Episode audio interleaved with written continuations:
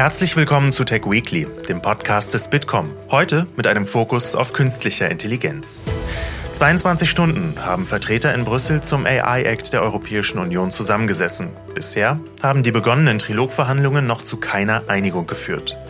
Bundesdigitalminister Volker Wissing ist eine KI-Regulierung mit Augenmaß wichtig, sagte er schon im Vorfeld in einem Gespräch mit Bitkom-Präsident Dr. Ralf Wintergerst. Ohne die Effizienzsteigerung durch künstliche Intelligenz sehe ich keine Chance, wettbewerbsfähig zu bleiben. Wir fassen die wichtigsten Aussagen des Bundesdigitalministers zur künstlichen Intelligenz aus dem Podcast Wintergerst trifft zusammen. Und wir schauen drauf, was passiert, wenn ein KI-gesteuerter Roboter versagt und die Sicherheit eines Arbeiters gefährdet. Was passiert, wenn KI einen Unfall baut?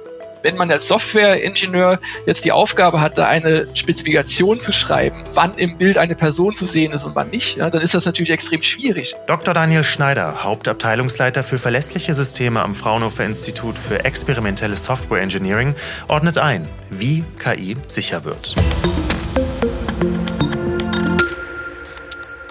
Mein Name ist Tobias Grimm und wir sprechen jetzt über die wichtigsten Digitalnachrichten der Woche. Am Ende, wie immer, mit einem Ausblick auf Termine und Events der nächsten Woche. Politik. Mit besonderer Spannung wurde diese Woche die Einigung zum AI-Act der Europäischen Union erwartet. Nach 22 Stunden intensiver Verhandlungen haben sich das Europäische Parlament, der Rat der Europäischen Union und die EU-Kommission in ihren Trilogverhandlungen noch nicht auf einen politischen Kompromiss zum European AI Act einigen können. Thierry Breton, EU-Kommissar für Binnenmarkt und Dienstleistungen, schreibt, dass die Gespräche unterbrochen und erst am Freitag, den 8. Dezember, fortgesetzt werden. Es wurden jedoch viele Fortschritte gemacht, sagt er.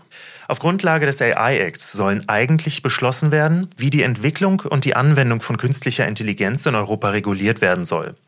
Und im Vorfeld hat Bitkom-Präsident Dr. Ralf Wintergerst mit Bundesdigitalminister Dr. Volker Wissing über die Relevanz des AI-Acts und den Einfluss auf die Wettbewerbsfähigkeit der europäischen Länder gesprochen.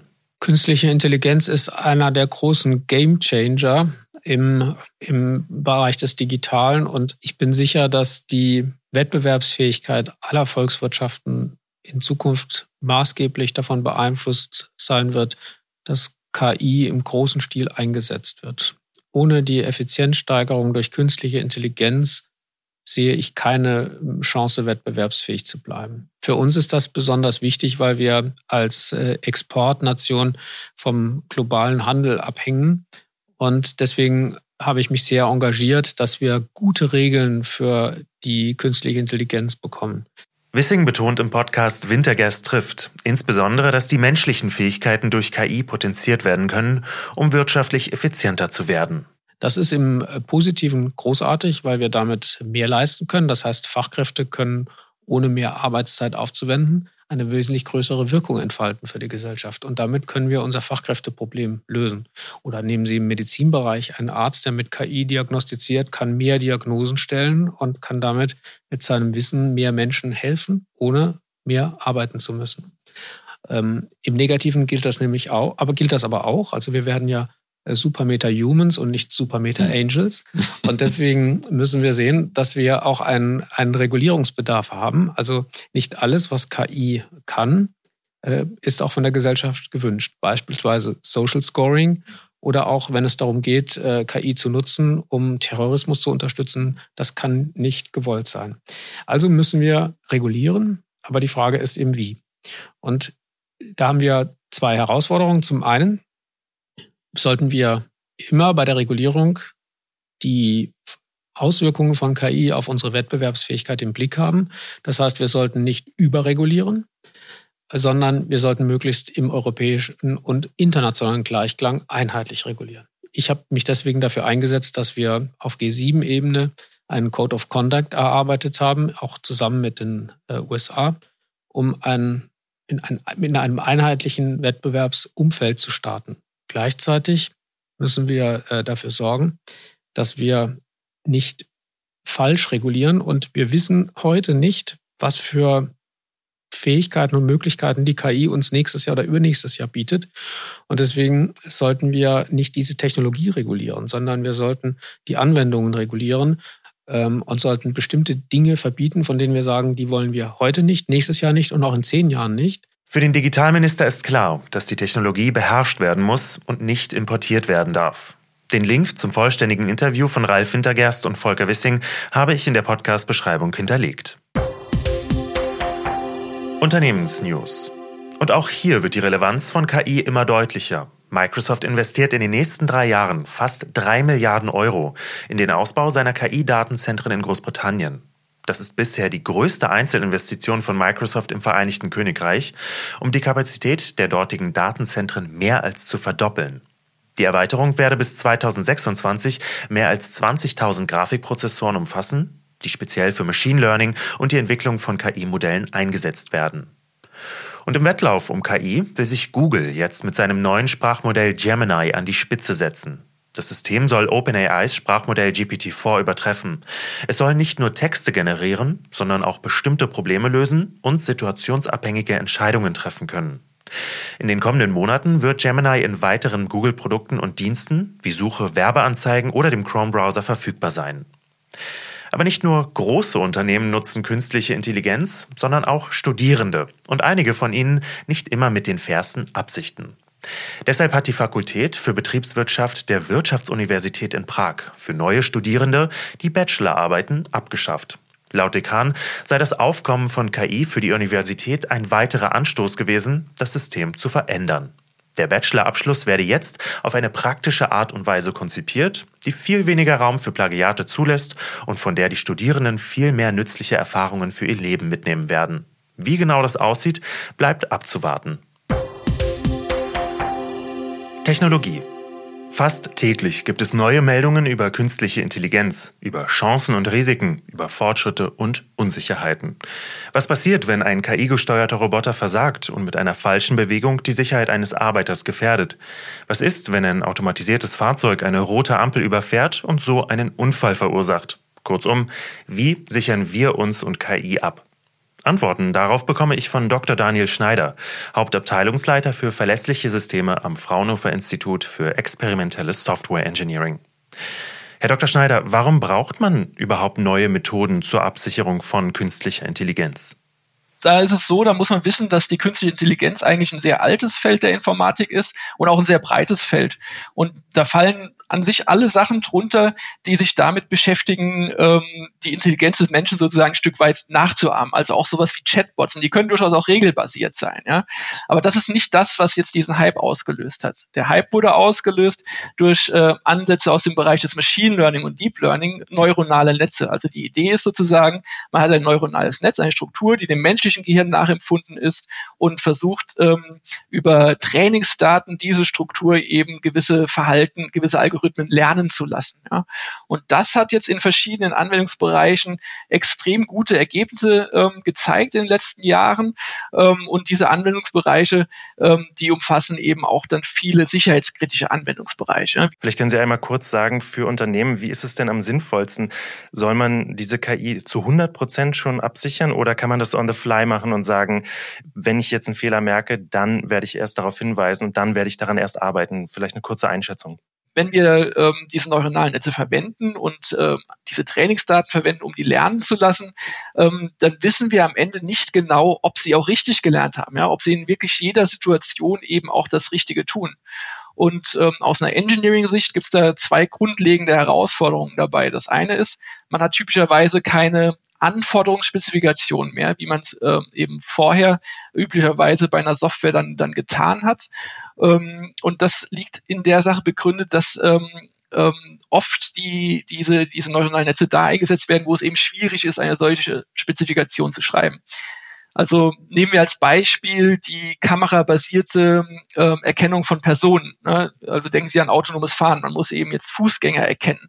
Und ähm, wenn man als Software-Ingenieur jetzt die Aufgabe hat, da eine Spezifikation zu schreiben, ähm, wann im Bild eine Person zu sehen ist und wann nicht, ja, dann ist das natürlich extrem schwierig. Also man hat verschiedene Abstände, man hat verschiedene Wettersituationen, vielleicht hat die ähm, Person eine Tasche, ist teilweise verdeckt, fährt auf einem Fahrrad, all sowas, ja.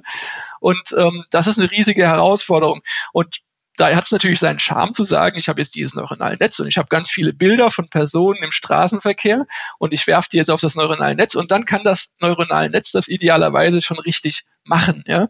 So, aber dann habe ich die Situation, ich habe keine Spezi Spezifikation. Und auch wenn das fertig gelernt ist, ja, dann habe ich eben dieses neuronale Netz, aber man kann eben nicht im Sinne von einer klassischen Verifikation oder mit klassischen Ansätzen dann da reinschauen ne, und gucken eben, ob das alles richtig ist. Wenn ich natürlich jetzt im Bereich Hochrisiko bin, und das bin ich zum Beispiel auch schon, wenn ich äh, ähm, ja, äh, biometrische Klassifizierung durchführen, also so am, am, am Flughafen oder was auch immer, ne, solche Geschichten, ähm, dann ähm, ist das wieder was anderes. Ne? Da muss ich natürlich den Nachweis erbringen, dass da keine Diskriminierung und so weiter stattfindet. Und ganz schlimm oder ganz äh, gravierend ist es natürlich in den eben erwähnten sicherheitskritischen im Sinne von Safety-Bereichen, ja, wo wirklich dann Leib und Leben von Menschen äh, bedroht ist. Und ähm, da muss ich natürlich ähm, dann äh, ähm, ganz wie es auch bisher eigentlich der Fall ist, äh, den, den Nachweis erbringen vor der Inverkehrbringung, ja, dass das ähm, mit, der, mit dem Betrieb des Systems verbundene Risiko ein akzeptables Maß nicht übersteigt. Das ist immer so die Formulierung bei Safety. Und das, das muss man nachweisen. Wir sehen ja, wie KI immer mehr Arbeitsbereiche eigentlich revolutioniert. Wie geht eine sichere KI? Wie muss das aussehen aus Ihrer Sicht? Man kann natürlich äh, bei neuronalen Netzen äh, geht's geht's los mit den Trainingsdaten. Ähm, das heißt, da muss man eben schauen, dass die Datenqualität da ist, dass sie richtig partitioniert sind und so weiter. Und man kann da auch schon gezieltes Engineering betreiben auf die Fragestellung hin, die, die eben das neuronale Netz dann adressieren soll. Ähm, dann, wenn man das gelernte Modell, das gelernte neuronale Netz hat, dann gibt es verschiedene Ansätze, um das wiederum zu analysieren. Ja, das äh, läuft äh, in der Regel unter dem Schlagwort des Explainable AI, also erklärbare KI. Das sind dann zum Beispiel Ansätze, die können dann ähm, zeigen, welche Bereiche in einem Bild jetzt besonders ausschlaggebend für eine Klassifikation waren. Ne? Und wenn ich dann sehe, ähm, das sind jetzt Bereiche, die eigentlich gar nichts mit den Features, mit den, mit, äh, mit den mit ja, Teilen von der Person zu tun haben, dann weiß ich, da ist was faul. Ne? Dann, dann äh, muss ich wahrscheinlich die Trainingsdaten nochmal verbessern, ähm, um, um das eben auszuräumen. Das heißt, da sind Ansätze verfügbar, die sehr gut darin sind, ähm, Missstände aufzudecken ne, und die dann auszubügeln. Allerdings andersrum eben nicht stark darin sind, ähm, eine Evidenz zu erbringen, dass jetzt dieses äh, gelernte Modell in jeder Situation korrekt funktioniert. Ja.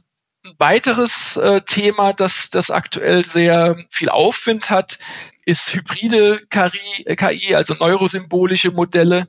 Das heißt, ähm, dass man jetzt nicht nur das gelernte Modell, das neuronale Netz hat, sondern man hat daneben äh, klassische Modelle, ja, die man engineert hat, die aber eine Aussage dann darüber machen, wie gut das KI-Modell funktioniert. Das Ziel ist, dass man dann mit jeder Ausgabe der KI auch ein, eine Art Konfidenz- oder Unsicherheitswert bekommt, äh, wie sicher sich denn die KI jetzt damit ist. Ja?